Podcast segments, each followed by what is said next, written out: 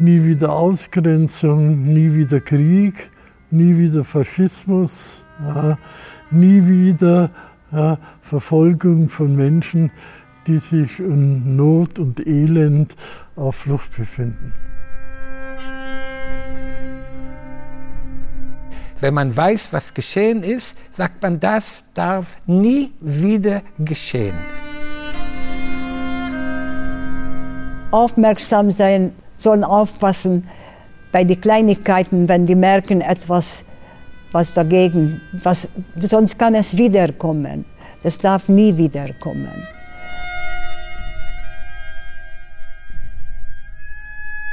Ohne Vergangenheit gibt es keine Zukunft. Und, und um die Zukunft gestalten zu können, muss man die Vergangenheit auch kennen.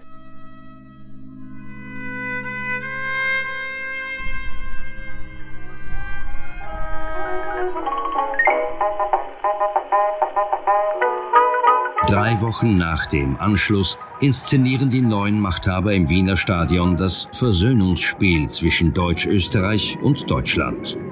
Auf der Tribüne sitzt die NSDAP-Prominenz um Reichssportführer und Gauleiter. Kapitän der Österreicher ist Matthias Sindelar. Es ist sein letzter Auftritt im österreichischen Nationalteam.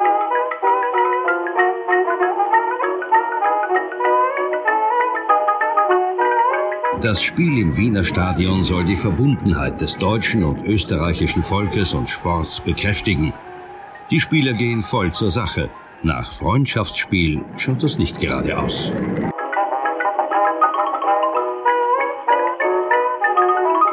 Sindelar schießt das erste Tor. Es soll eine Anweisung der neuen Machthaber gegeben haben, unentschieden zu spielen. Wenn es sie gab, so halten sich Sindelar und seine Mannschaftskollegen nicht daran. Karl Schester schießt das zweite Tor. 2 zu 0 für Deutsch-Österreich. Der Wiener Fußball, schreiben die Wiener Zeitungen, habe seine Überlegenheit bewiesen.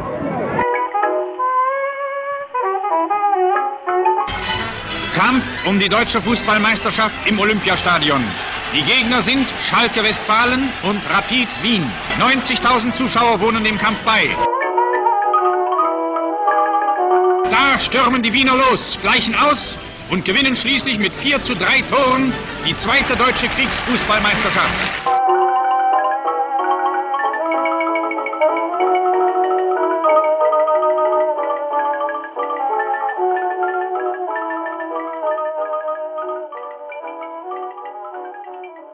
Herzlich willkommen zu einer neuen Ausgabe des Podcasts von Brennpunkt Mein Name ist Danny und wir wollen heute ein etwas anderes Thema im Podcast beleuchten.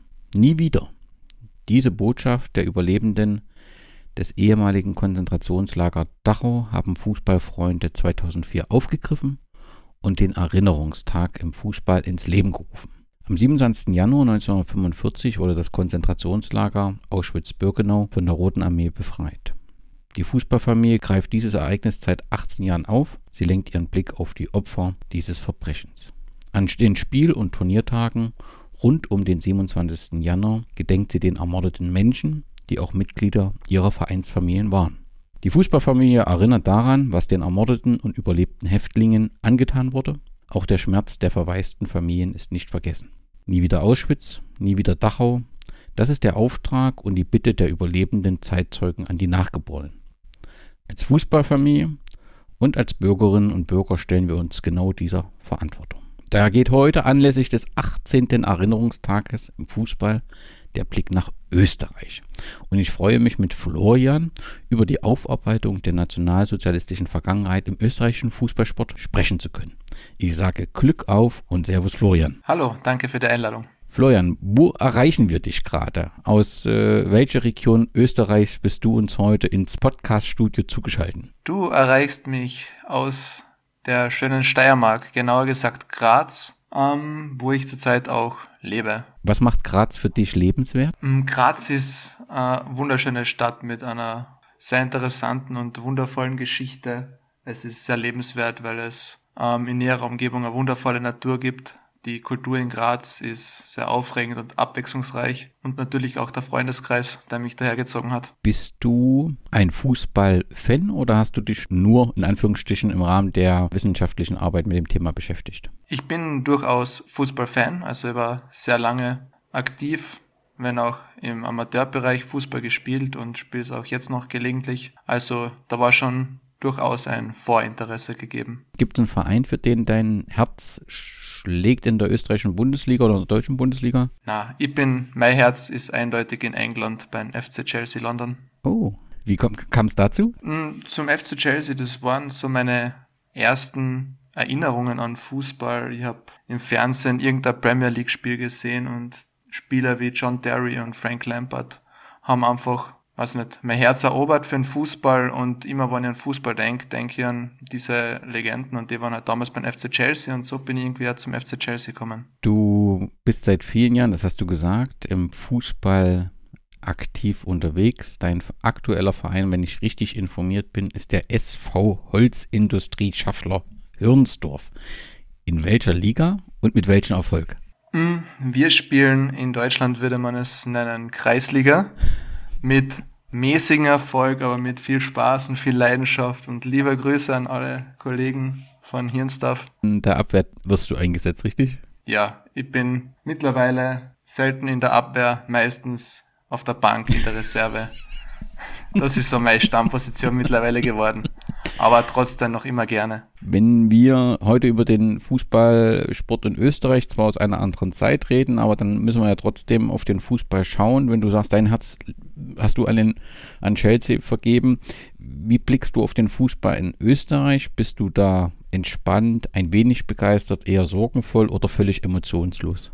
Um, ähm, ein wenig interessiert, ich verfolge die Ergebnisse, aber um, ähm, meiner Meinung nach ist es für mich nicht der attraktivste Fußball, den man sich im Fernsehen anschauen könnte. Und dadurch, dass ich jetzt keine emotionale Bindung zu einem Fußballverein in Österreich habe, sehe mir den österreichischen Fußball auch leider nicht so gerne an. Nun hast du aber ähm, im Rahmen einer wissenschaftlichen Arbeit deine Fußballleidenschaft, wenn die auch nicht für den österreichischen Fußball existiert, aber für den Fußball als solchen, mit deinem Studium kombiniert. Welches Studium hast du da absolviert? Ähm, in Österreich nennt man das ein Lehramtsstudium. Da habe ich unter anderem die Fächer Geschichte und Deutsch studiert.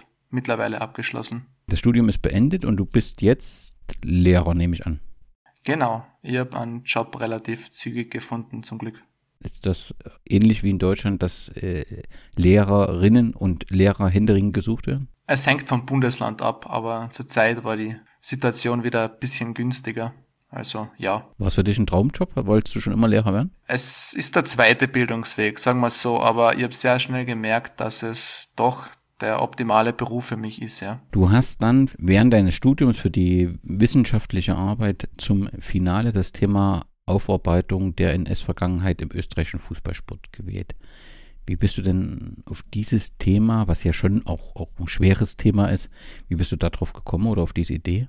Ich habe im Internet bei gar nicht eine Recherche, es war eher so herumstöbern im Internet nach Literatur. Da bin ich zufällig über eine Vereinsstudie gestoßen. Und zwar war es die Vereinsstudie von SK Wien, und zwar grün-weiß unterm Hakenkreuz. Ähm, hab da ein bisschen weiter herumgeschaut und bin halt draufgekommen, dass es wirklich wenig Vereinsstudien gibt, wenig Fußballvereine, die sich jemals die Frage gestellt haben, was war ihre Rolle im Zweiten Weltkrieg, während Nationalsozialismus. Und das hat mir dann interessiert, was wohl der Grund dafür ist, dass so wenig Vereine sich jemals diese Frage gestellt haben. Und so bin ich zur Frage gekommen. Wer hat dich dann bei dieser Arbeit unterstützt? Also ich nehme mal an, dass du einen Großteil allein recherchiert hast. Du hattest einen Universitätsprofessor, der mit drauf geguckt hat. Gibt es sonst Unterstützerinnen und Unterstützer? Ja, die typischen Personen, die auch in einer Danksagung ge gewählt werden. Also meine Familie hat mich sehr unterstützt, aber auch Freunde und so waren halt immer so, uh, ja. Eine Hil Hilfe für dich. Genau, eine Hilfe für mich. Wie sah deine Recherche konkret aus? Also wo warst du, wo hast du recherchiert, wo hast du die Fakten für deine Studie hergenommen? Um, ähm, es gibt mehrere Studien, die sich schon ein wenig mit dem Thema beschäftigt haben. Zum Beispiel in der Steiermark gibt es so eine Sammelstudie von Walter Iber, wenn ich mich jetzt recht erinnere. ähm, in der alle steirischen oder die wesentlichen steirischen Vereine zusammengefasst werden ähm, und ihre Rolle im Nationalsozialismus untersucht wurde. Und IBA hat dabei auch so ein paar größere Vereine wie den SK Sturm Graz oder auch den ähm, GAK in Graz analysiert und da habe ich sehr viel Informationen über den steirischen Fußball erfahren können. Und in Wien gibt es eben von den zwei größten Vereinen jeweils eine Studie von SK Rapid Wien und auch von Austria Wien, eine Studie zu diesem Thema. Und dem Rest habe ich mir mehr oder weniger selbst erarbeiten müssen über Internetseiten, über einzelne Quellenverweise, die man so los herumliegen hat finden können. Und ja, es war ein bisschen eine Recherchearbeit, aber es hat sich dann meiner Meinung nach dann doch gelohnt. Dann lass uns mal in das Thema hineinschauen, vielleicht im Sinne ähm, einer Einleitung. Wie intensiv ist denn die, die, die Rolle von Österreich im Zweiten Weltkrieg Gegenstand von wissenschaftlichen Arbeiten? Also wie und seit wann wird sich mit dem Thema sehr grundsätzlich und intensiv beschäftigt? Also jetzt aus österreichischer Perspektive ähm, ist es erst so in den 19 80er, 1990er Jahren mehr oder weniger in den Fokus gerückt, nachdem diese Kurt Waldheim-Affäre war, also dieser Bundespräsident, ähm, der da so Lücken in seinen Lebenslauf hat offen lassen, da er nicht zugeben wollte, dass er, da er Offizier im Zweiten Weltkrieg war. Und durch diese Debatte ist so der Fokus der Wissenschaft auf diesen, auf diesen Opfermythos von Österreich gefallen. Also lange Zeit in der Nachkriegszeit hat man sich mit dieser Opferthese zufrieden gegeben. Österreich war der Op das erste Opfer des Zweiten Weltkriegs und mehr wollte man dabei nicht hinterfragen und erst durch diesen Kurt Waldheim ähm, hat sich dann die Forschung auf diese Thematik gestürzt und mittlerweile geht der Trend ja dahin, dass die Vergangenheit ja in jedes kleinste Detail versucht wird zu bearbeiten, zu verarbeiten. Also da stürzen sich Historiker regelrecht drauf. Was du Opfermythos bezeichnest, das hat auch den Begriff Lebenslüge der Zweiten Republik. Also ich habe mhm. so verstanden, dass man tatsächlich ähm, eine Zeit lang ähm, sich allein als Opfer gesehen hat und damit eigentlich durch war mit der Bearbeitung und jetzt, wie du das schilderst, dass man jetzt eben auch beschäftigt, was für einen eigenen Anteil hat man, ja. Genau. Wann begann dann der, der österreichische Fußball ein Gebiet zu werden, wo das auch erforscht wurde? Wenn du sagst, wenn ich das richtig verstanden habe, so um die ähm, um die 2000er Jahre begann das äh, Thema so grundsätzlich von Relevanz äh, zu werden. Wann begann es im Fußball? Im Fußball per se ist es wahrscheinlich erst mit diesen Vereinsstudien ähm, entstanden. Also da sind zu nennen eben, wie bereits erwähnt, der Walter Iber, der die steirischen Vereine analysiert hat. Wann hat er das gemacht? Welche Zeit war das? Das war circa, also ich müsste jetzt lügen, aber Zucker. es war circa 2010 bis 2014 herum oder 15 in diesem Zeitraum, also nicht lange her. Und eben die weiteren Vereinsstudien, die auch relativ neu sind, also alles in den letzten paar Jahren entstanden. Das ist der Zug, auf den der Fußball jetzt zum Glück auch aufspringt. Kann man sagen, wer da immer der Initiator ist? Sind das Historiker? Sind das Fans? Sind das Vereine als solche oder werden Vereine nur getrieben? Welche Rolle spielt der österreichische Fußballverband? Äh, wer, wer ist es, der das aufgeklärt haben will oder ist das eine Mischung von verschiedenen? Mhm. Also eine Mischung. Also die steirischen Vereine, wie gesagt, vor allem durch Walter Iber, das war das Interesse vor allem eines Historikers. Ähm, aber es gibt jetzt so Vereinsstudien wie zum Beispiel ähm, FK Aust also Austria Wien hat die Studie selbst initiiert und dann Historiker selbst herangezogen. SK Rapid Wien war auch in enger Zusammenarbeit, also da könnte man nicht sagen, dass SK Rapid Wien jetzt nur geholfen hat bei dieser Studie, sondern es war schon ein gemeinsames Projekt. Also es geht häufig ähm, von Historikern aus, aber auch die Vereine zeigen immer mehr Interesse daran, so eine Studie ins Leben zu rufen, vor allem, und das muss man halt schon auch erwähnen, weil man es vermarkten kann. So eine Vereinsstudie kann man auch präsentieren und es ist natürlich dann auch irgendwo, abgesehen davon, dass es relevant ist, geschichtlich gesehen, ist es auch ja, irgendwo auch lukrativ. Welche Rolle spielen die Fußballverbände in dieser Arbeit? Ähm, die Fußballverbände habe ich analysiert, aber haben zumindest meiner Recherche nach keinen allzu großen ähm, aktiven Beitrag geleistet. Ich weiß, dass es da ähm, finanzielle Unterstützung gegeben hat, bei einer Studie zumindest. Ähm, aber dass, eine, dass ein Fußballverband wirklich aktiv eine Studie ins Leben gerufen hätte, wäre mir zumindest zum Zeitpunkt meiner Diplomarbeit nicht aufgefallen oder nicht untergekommen. Um sich in die Zeit letztendlich zurückzuversetzen, müssen wir äh, so ein wenig mit der Geschichte des österreichischen Fußballsports, nicht jetzt im Detail, aber so grob müssen wir anfangen, um das einordnen zu können. Und das hast du ja auch in deiner Arbeit äh, äh gemacht. Deswegen bin ich mir sicher, dass ich auf die Frage, wie denn der Fußballsport nach Österreich kam, eine profunde Antwort von dir bekomme. Ja, es waren im Endeffekt, also es ist ja bekannt, dass der Fußball in England geboren wurde und so wurde er über Studenten in die Welt hinausgetragen und so auch kam er nach Wien beispielsweise. Also in Wien wurde der Fußballsport im Rahmen von Studenten und Akademikern, ähm, die es im Ausland so kennengelernt haben, nach Österreich gebracht, indem sie dort auf einer Wiese mehr oder weniger den Ball sich hin und her gespielt haben. Und da, so ist es dann auch nach kurzer Zeit zur ersten Vereinsgründung gekommen. Das war der erste FC Vienna, wenn ich mich richtig erinnere, beziehungsweise der erste FC Cricket and Football Vienna, hat er, glaube ich, geheißen. Ähm, und auch in Graz war es ganz ähnlich. Da ist es auch von einem Studenten, dessen Namen ich jetzt vergessen habe, ähm, von Prag nach Graz getragen worden, der dann auch seinen Studentenkollegen ähm, den Sport näher gebracht hat und so hat er nach Österreich gefunden und hat sich dann aber sehr schnell vermehren können, weil, und deswegen lieben wir ja alle Fußball, ist Fußball sehr massentauglich. Und in schwierigen Zeiten schafft es ja Fußball, ähm, Menschen Ablenkung von einem sonst eher trüben Alltag zu geben. Was waren außerhalb von Wien die ersten Vereine, die so entstanden wurden? Die zwei, Vienna ist klar und die Kritiker, das sind klar. Ähm, was sind außerhalb von Wien also die ersten Vereine, die entstanden? Also gerade in, in, im, im steiermärkischen Bereich waren es der Grazer Athletikclub, also GAK, und auch der Sturm Graz hat zu den ersten Vereinen gezählt, die jetzt an relativ nennenswert sind. Also schon sehr kleine Akademikervereine, aber es hat sich dann eher um so Abspaltungen oder einzelne Sektionen in so Radvereinen zum Beispiel gehandelt, die jetzt nicht so relevant dann waren für die weitere Geschichte.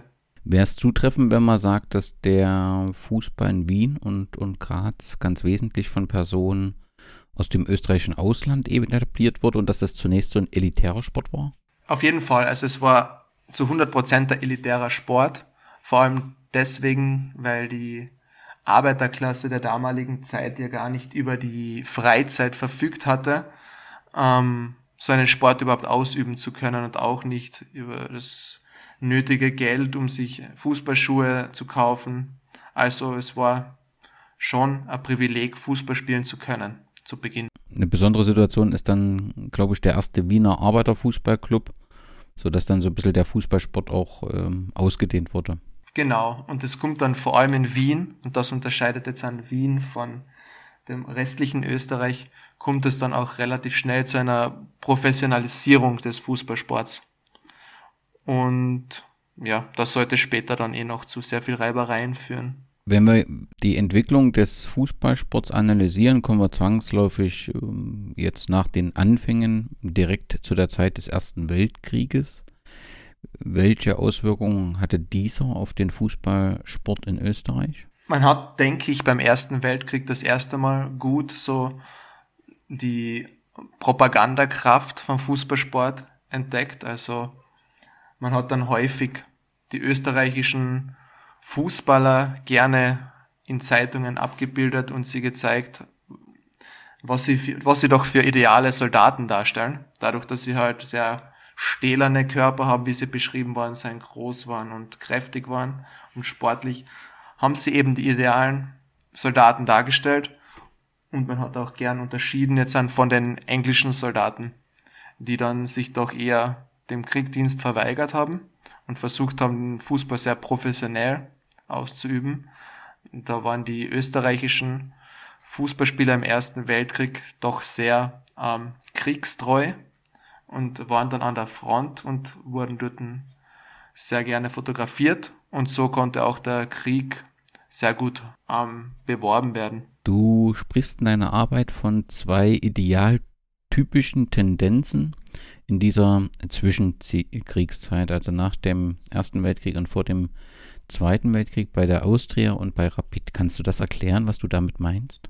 Bei der, bei der Austria Wien und der Verein war lange Zeit ähm, eher dieser typische akademische Fußballverein, der dann sehr viel auch die, ähm, ja, die bürgerliche Schicht, die Akademikerklasse und so weiter repräsentiert hat. Und der andere Weg war der Rapid Wien. Das war dieser typische Arbeiterverein, der auch deswegen später bei Hitler sehr beliebt war. Ähm, das waren diese zwei ähm, groben Richtungen, in die es gegangen ist. Also es hat, es hat die Arbeitervereine gegeben. Das war es zum Beispiel in der Steiermark war es der SK Sturm Graz und es hat dann die Akademikervereine eher gegeben und eben Austria Wien und GAK wären es in diesem Fall auch. Ähm, und das zeigt auch die zwei Richtungen. Die einen, in die eine Richtung geht der Professionalismus des Fußballsports, also Fußball wirklich als Arbeit auszuüben und dafür viel Geld zu verdienen. Das waren eher auf der Akademikerseite, eben Austria Wien. Und im Fußball, der die Arbeiterklasse widerspiegelt. Das waren diese Clubs wie SK Rapid Wien, ähm, die deswegen dann auch häufig eine große Anhängerschaft hatten, weil sich die Arbeiterklasse mit dem Verein sehr gut identifizieren konnte. Nach 1920, weil du das gerade auch ansprichst mit der Professionalisierung, begann sich der Wiener Fußball so auch vom, vom Provinzfußball, das ist nicht äh, bösartig gemeint, aber der Begriff wird ja sehr häufig verwendet für den Bereich außerhalb von, von Wien, ähm, sehr markant zu unterscheiden. Hintergrund war die Gründung der ersten Profiliga ne, in der Saison 1924-25. War das umstritten und diskutiert diesen Schritt hinsichtlich der Gründung einer Profiliga und damit der Professionalisierung auch letztendlich? Ähm, ja, es war sehr umstritten, weil es genau diese zwei Richtungen, in die sich der Fußball abstreitet, äh, abspaltet, widerspiegelt. Die einen, das waren jetzt vor allem die Arbeiterklasse, die ähm, Vereine der Arbeiterklasse wie der SK Rapid Wien, ähm, die haben den Fußball als Ertüchtigung des Körpers gesehen und ähm, man sollte quasi durch den Fußball sich nicht bereichern. Und die Vertreter der Profiliga, das waren jetzt dann eher erfolgreiche Akademikervereine wie SK, äh, SK Austria Wien, die vertraten eben die Meinung, dass man irgendwo dann doch im internationalen Wettkampf ähm, mithalten wollte. Und deswegen war es stark umstritten, aber ähm, der Professionalismus hat sich dann doch durchgesetzt. Also man hat das nicht aufhalten können. Und damit war ja auch die Entwicklung dahingehend geprägt, dass sich äh, die Wiener Fußballclubs äh, zu den besten Teams Europas entwickelten. Und ähm, in den folgenden Jahren entwickelte sich ja dann auch der Begriff des Wunderteams in Bezug auf die Nationalelf. Kannst du da den Hintergrund erklären? Ja, das, das war halt diese glorreiche Zeit der österreichischen Nationalmannschaft. Ähm, selten war man, oder nie wieder war man ansatzweise so erfolgreich ähm, wie in dieser Zeit.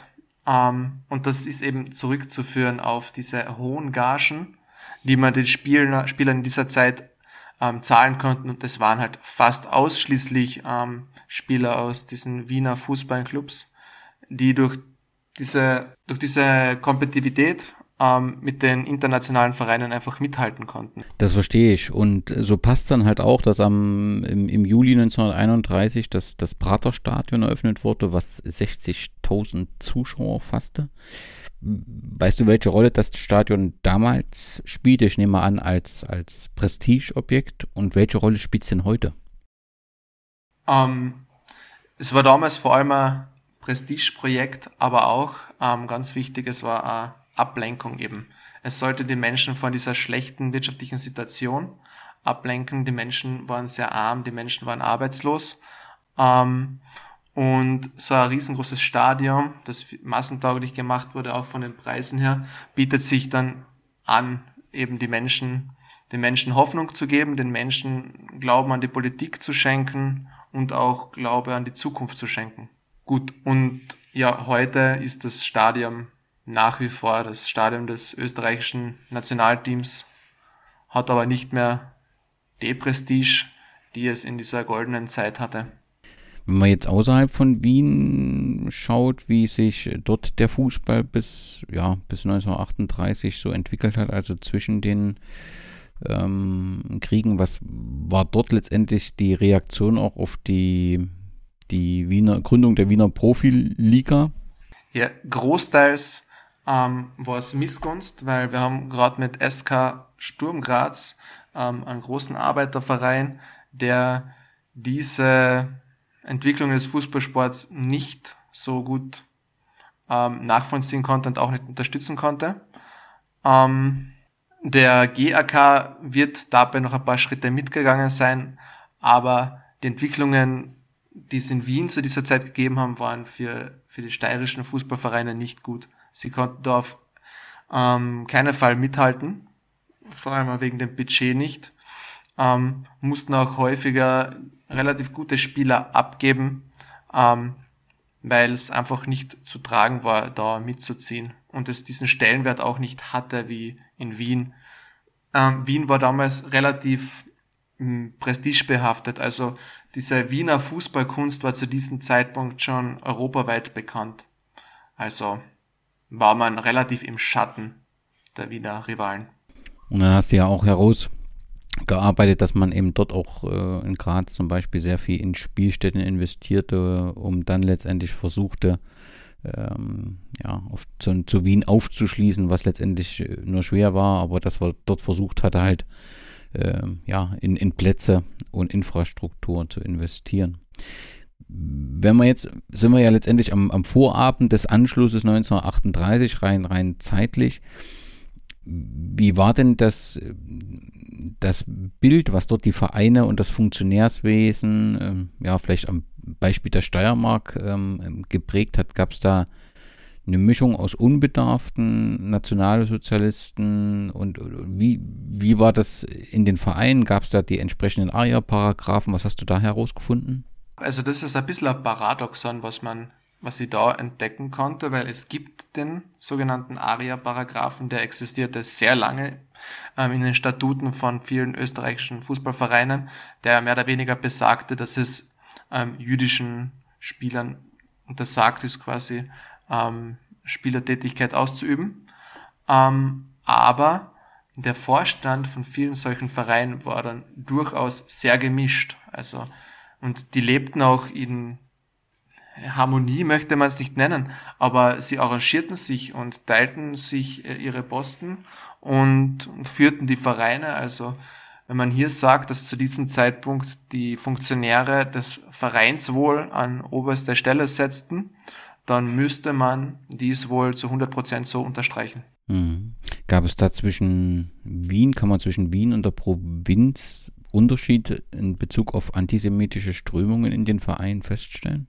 Ähm, es gab sowohl in Wien als auch in der Steiermark antisemitische Strömungen. In der Steiermark wahrscheinlich noch ein wenig vehementer, vor allem auch so Fußballvereine wie in Kapfenberg, ähm, Donauwitz war das damals, glaube ich, genannt, ähm, gab es sehr starke ähm, antisemitische Strömungen und auch ja, relativ schnell Verbote. Und da wurde der ARIA-Paragraph auch sehr streng genommen. Dann wären wir ja in der Zeit von 1938 bis 1945, wenn wir dann äh, nach Wien schauen, welche Konsequenzen für den Fußballsport hatte der Anschluss Österreichs an das Deutsche Reich 1938? Also der Anschluss hat die Strukturen eigentlich von Grund auf umgeworfen, also nicht nur in Österreich, sondern auch im Fußballsport. Ähm, dieser Anschluss hat halt einfach dazu geführt, dass die jüdischen Spieler sowie ähm, Vereinsmitglieder und Vorstandsmitglieder ähm, eigentlich nach kürzester Zeit zu 100 Prozent einmal ihren Posten enthoben wurden ähm, und auch vertrieben wurden.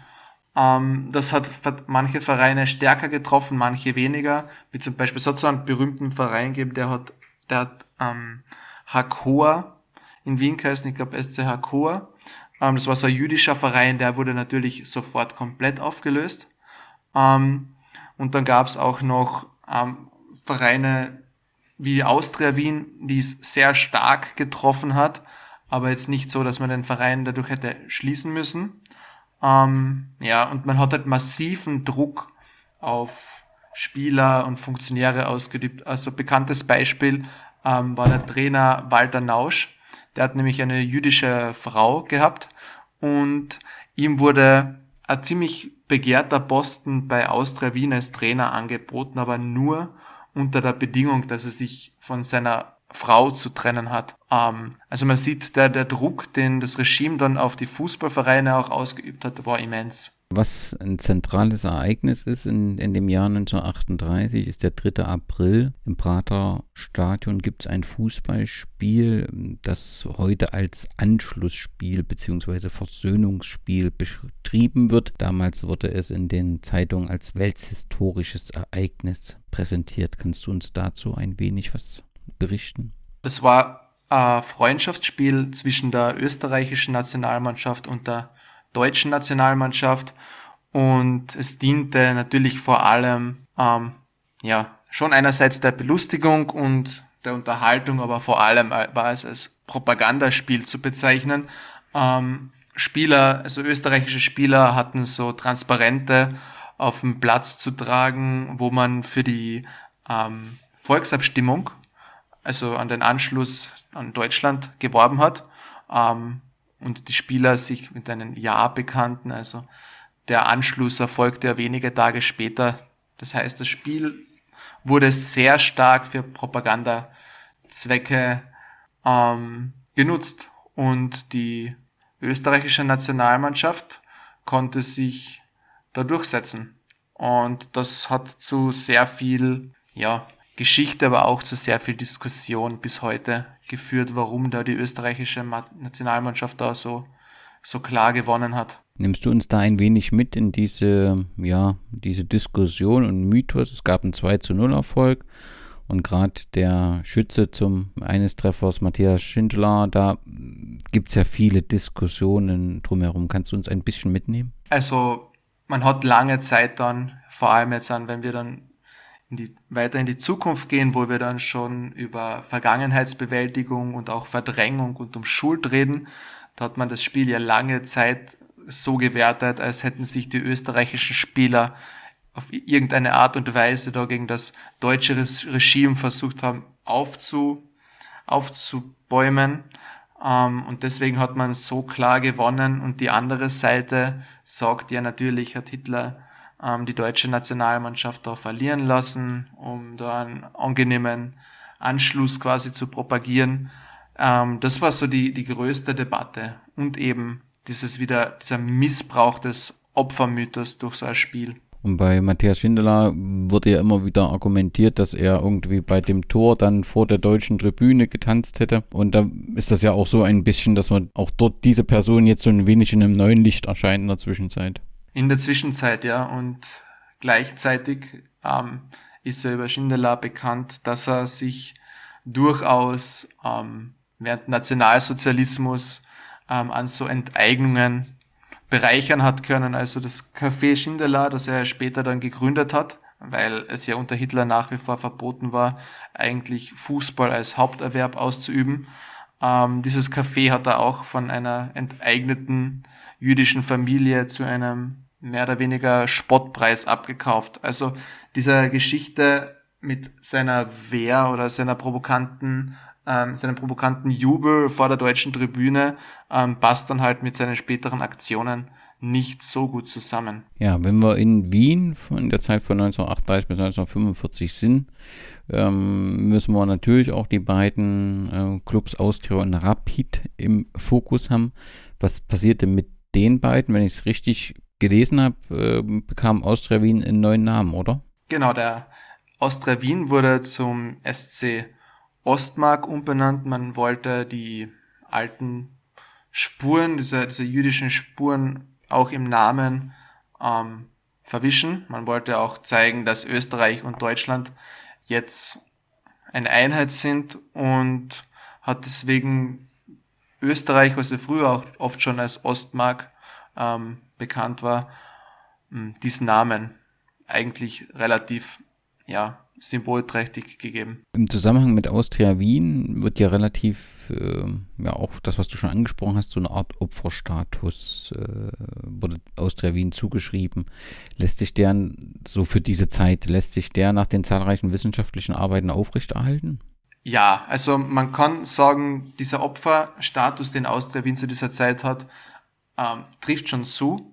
Also der Anschluss hat Austria Wien sehr viel härter getroffen als zum Beispiel SK Rapid Wien, aber auch nicht, also man kann auch nicht sagen, dass Austria Wien jetzt an sich in dieser Zeit oder SC Ostmark eigentlich in dieser Zeit nicht ähm, opportunistisch verhalten hätte. Die Vereine haben dann trotzdem versucht, mehr oder weniger das Vereinswohl an erste Stelle zu setzen und, und, und sie haben nicht irgendwie versucht, sich gegen das Regime zu stellen, was zu dieser Zeit auch verständlich ist. Ne? Sich das gegen das Regime zu stellen hätte bedeutet, dass der Verein geschlossen wird oder verboten wird.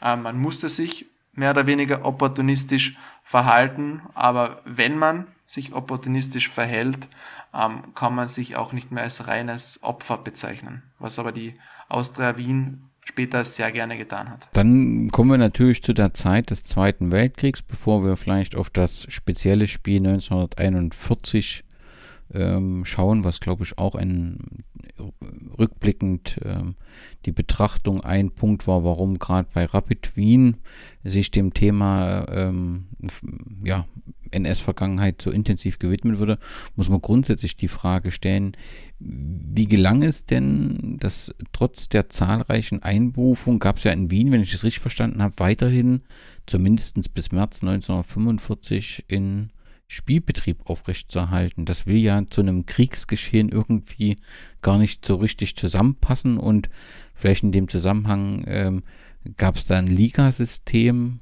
Ähm, weißt du, wie das, äh, ja, also wie das Spielen bis 1945 überhaupt möglich war?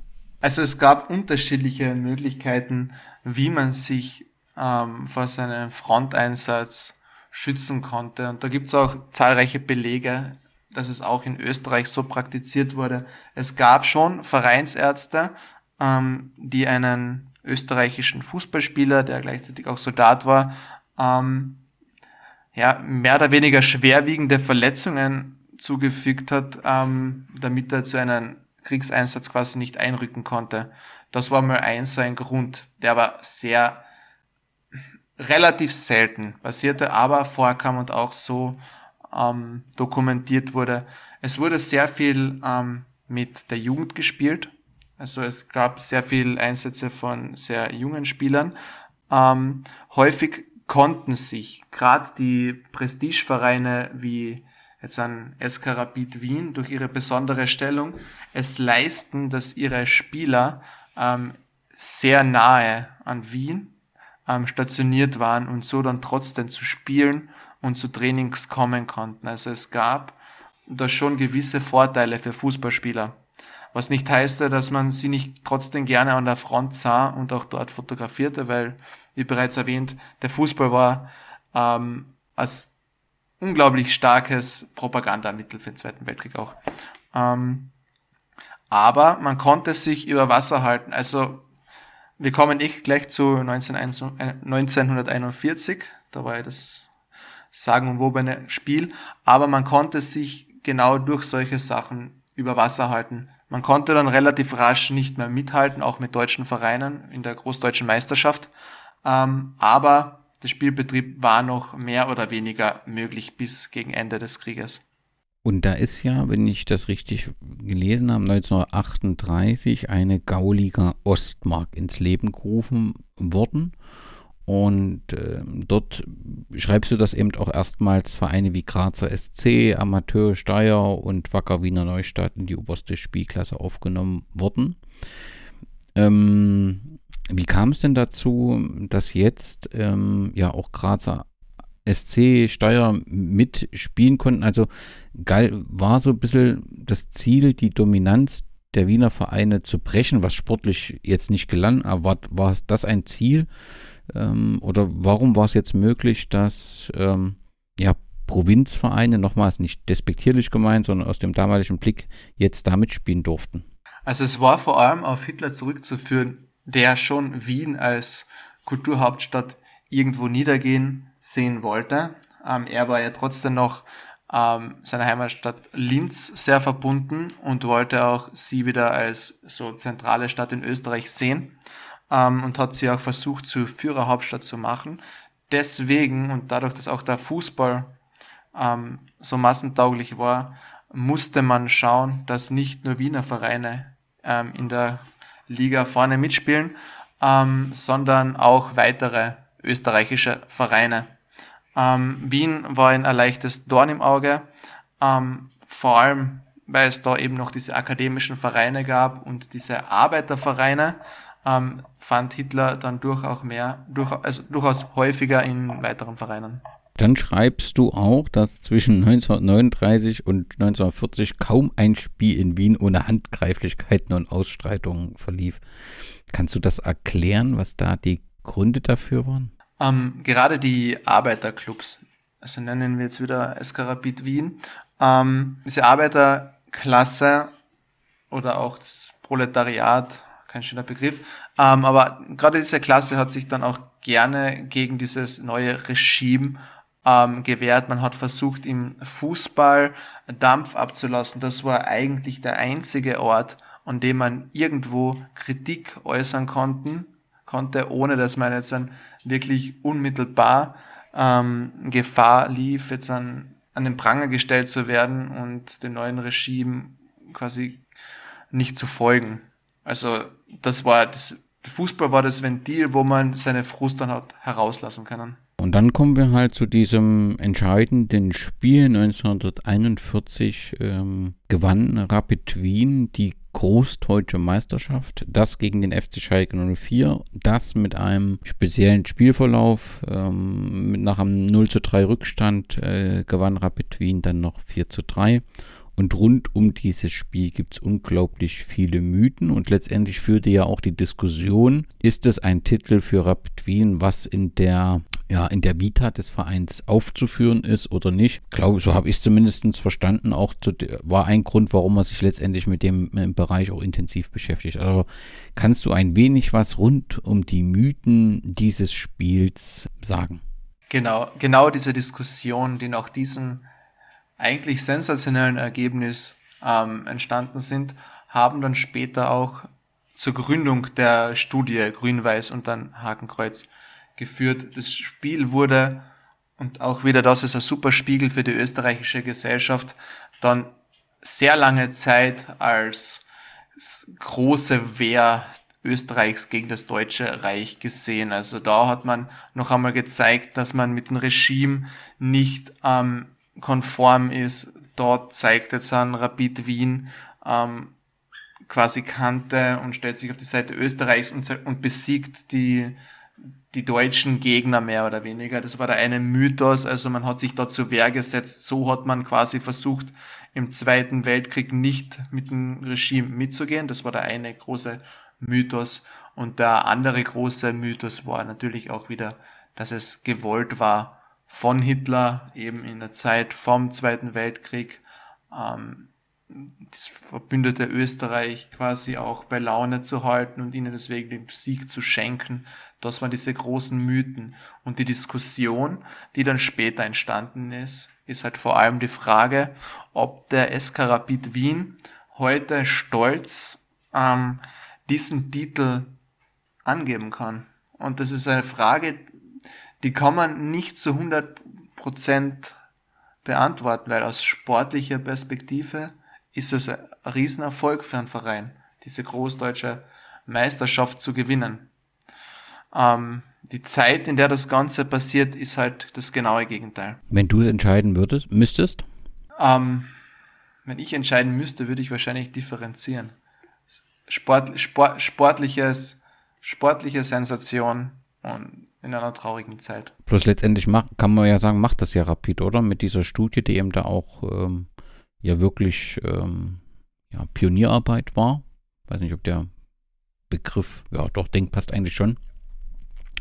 ähm, geht sie ja differenziert äh, letztendlich damit drum, weil es eben rund um diese Zeit eben auch hinsichtlich der eigenen Verantwortung eine klare Studie gibt. Und das finde ich, kann man dann eben äh, oder muss man in dem Zusammenhang auch erwähnen. Und das ist ja letztendlich diese differenzierte Betrachtung, die du auch ja gefordert gewünscht oder die du vornehmen würdest, so richtig.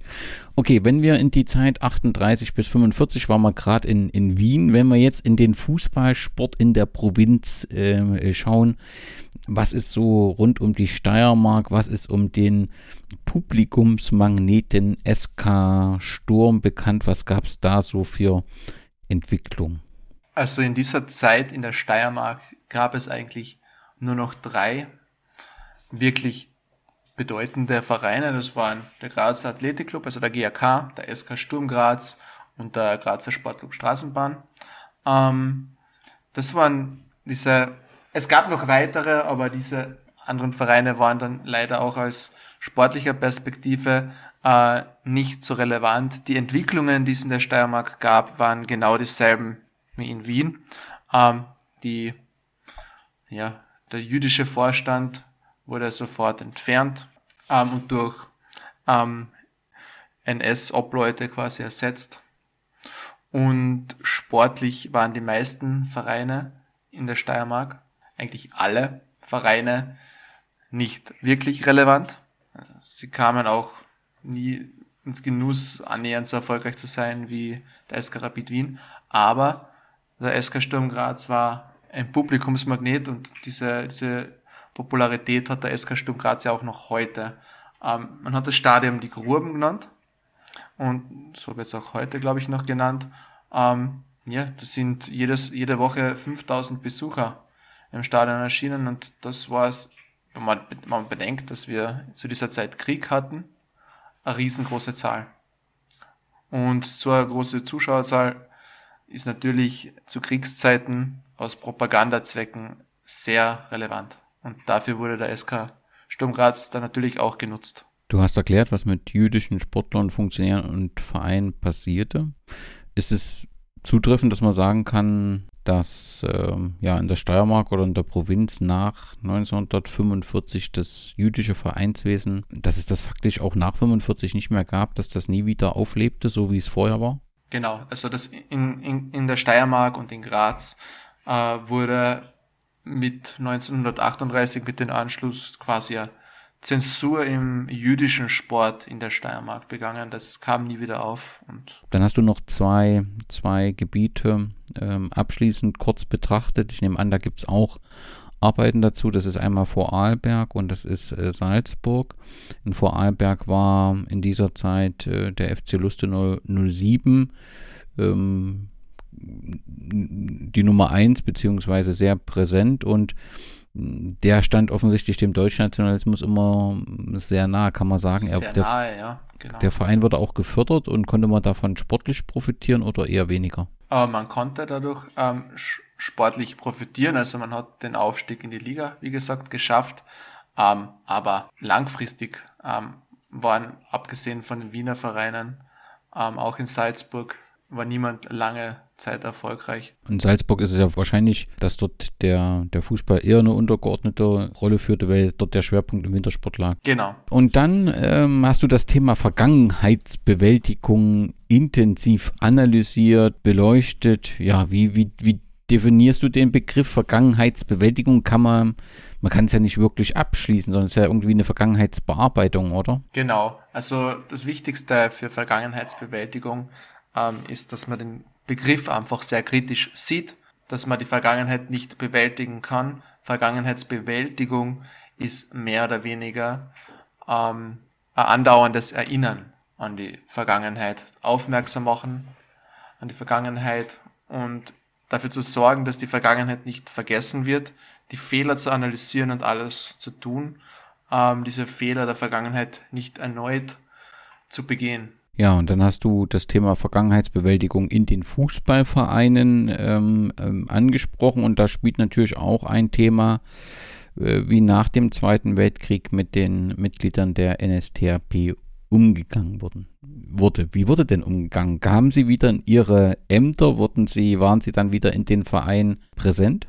Man muss sagen, teils, teils. Also direkt nach dem Zweiten Weltkrieg ähm, kam es ja zu ganz vielen Prozessen, wo die Mitschuld ermittelt wurde und sehr viele ähm, NSDAP-Mitglieder ähm, haben natürlich dann sofort versucht, ähm, sich von dieser Schuld loszulösen. Sie haben ähm, in der Vergangenheit, ähm, also in der Zeit des Zweiten Weltkriegs, ähm, Zeugen gesucht, Urkunden gesucht, die belegen, dass sie doch nicht so, so aktiv mitgewirkt haben am Zweiten Weltkrieg, ähm, sondern eher diese Mitläuferrolle eingenommen haben. Und deswegen wurden sehr viele NSDAP-Mitglieder eigentlich ähm, übersehen. Natürlich gab es einige, hm, nennen wir es Schauentlassungen, Schauverhaftungen auch in den Reihen, ähm, aber sehr viele ähm, NSDAP-Mitglieder konnten dann doch so eine Amnestie erwirken.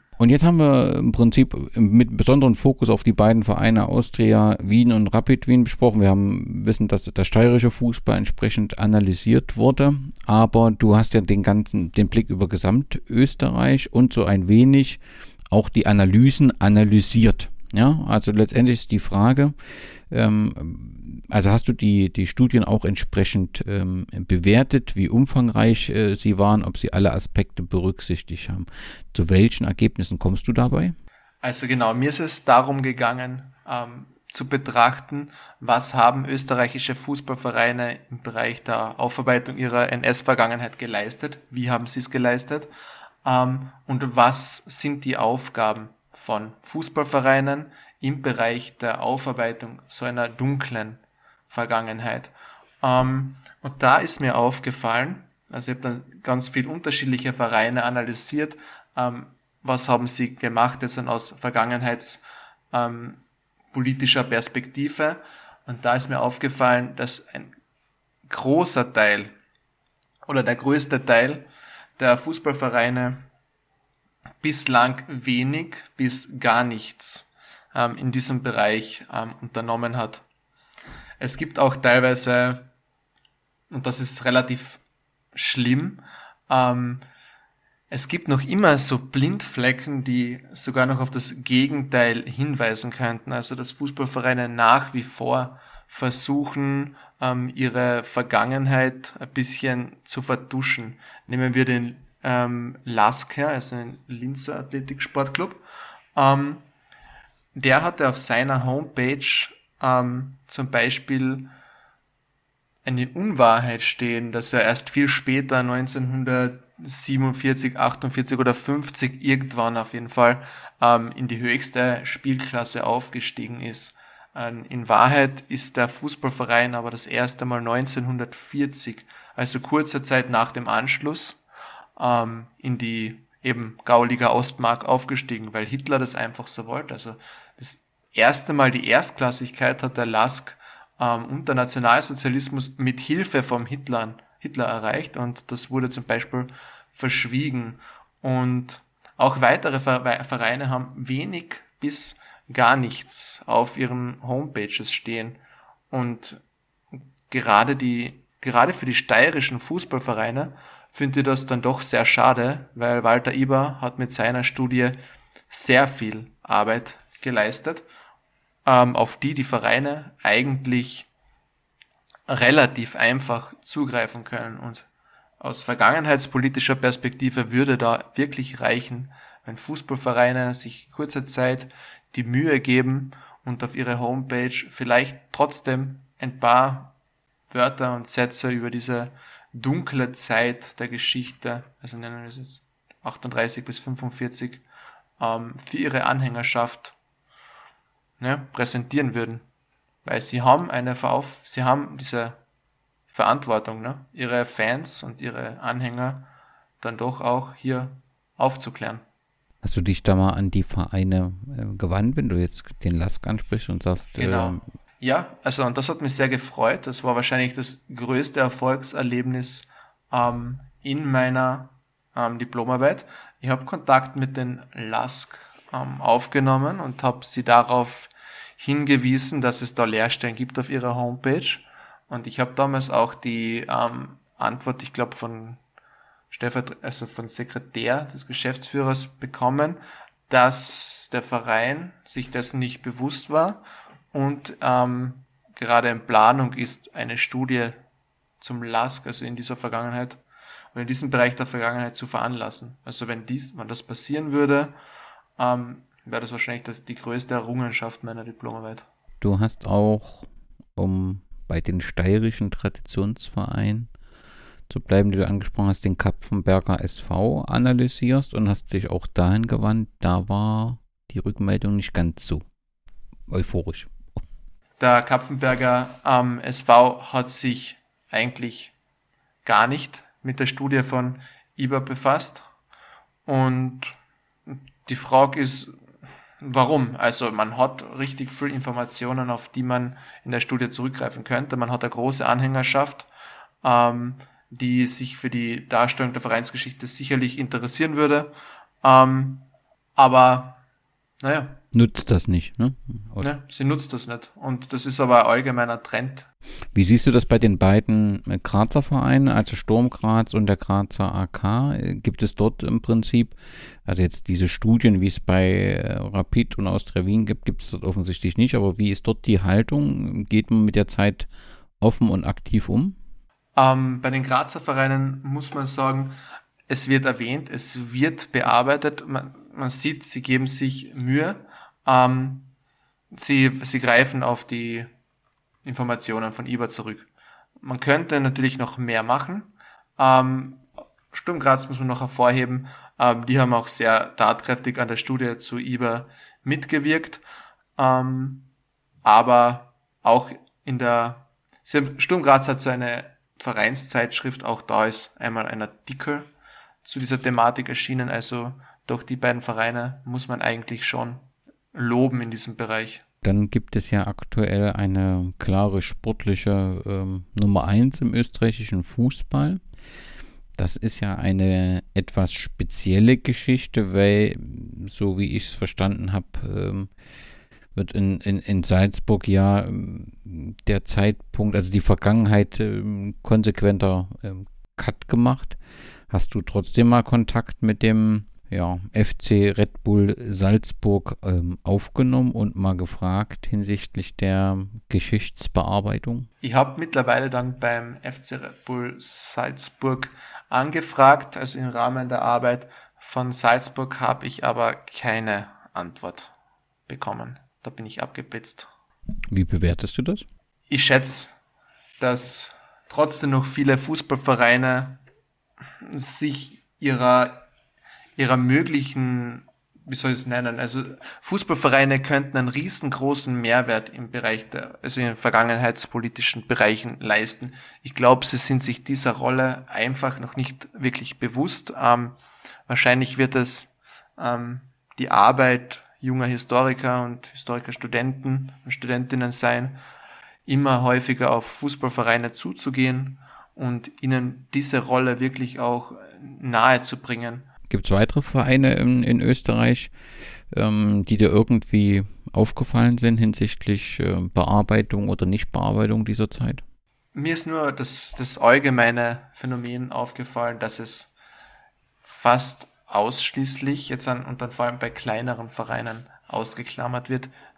So gut wie kein Verein, vor allem in der ersten und zweiten österreichischen Liga, ähm, hat sich auf seiner Homepage irgendwie diesem Thema gewidmet. Das war so das große Resümee aus meiner Arbeit, dass da noch sehr viel Aufholbedarf wäre. Und das ist dann eben auch das Fazit am oder rund um den Erinnerungstag. Er ist ja so ein bisschen aus Italien gekommen, wird vor allem in Deutschland ähm, genutzt, aber es ist natürlich ein, ein Euro, europäisches Anliegen und auch dieser Erinnerungstag soll zukünftig viel stärker nach Europa ausgerichtet werden. Und wenn man das so deine, deine Arbeit analysiert, dann sollte man diesen Erinnerungstag eben auch in Österreich nutzen, insbesondere die Vereine, die dort noch so ein paar leere Flecken haben und ja, diese Vergangenheit analysieren, aufarbeiten, um sie letztendlich ihren Mitgliedern auch erlebbar zu machen. Auch wenn das natürlich nicht zwingend positive Emotionen hervorrufen wird, aber es ist wichtig, dass man diese Zeit aufarbeitet und, und fühlbar und erlebbar macht.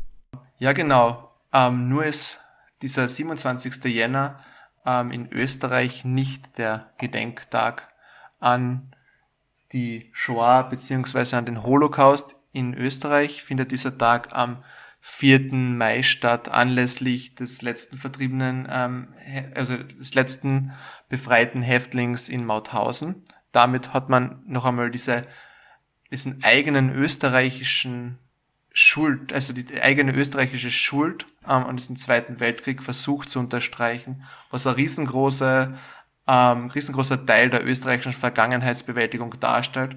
Und das sollten wir nicht vergessen und vielleicht sollten wir in Österreich auch ähm, aus Perspektive der Fußballvereine diesen 4. Mai ähm, hernehmen, um auch hier uns noch einmal daran zu erinnern und am 4. Mai vielleicht irgendeine Erwähnung auf einer Instagram-Seite oder auf der Homepage oder sei es ähm, in der Vereinszeitschrift irgendeine kleine Art der Vergangenheitsbewältigung zu präsentieren.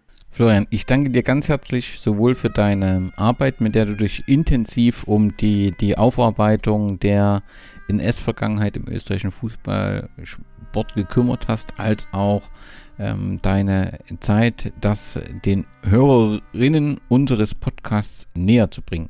Florian, ich kann dich nur auffordern, ähm, da auch immer wieder appellieren, tätig zu sein. Es ist etwas Wichtiges, ähm, dass wir die Erinnerung äh, wachhalten. Es darf nie wieder ähm, Auschwitz, nie wieder Dachau passieren. In diesem Sinne, ganz, ganz vielen Dank, Florian. Servus und Glück auf. Danke und danke für die Einladung.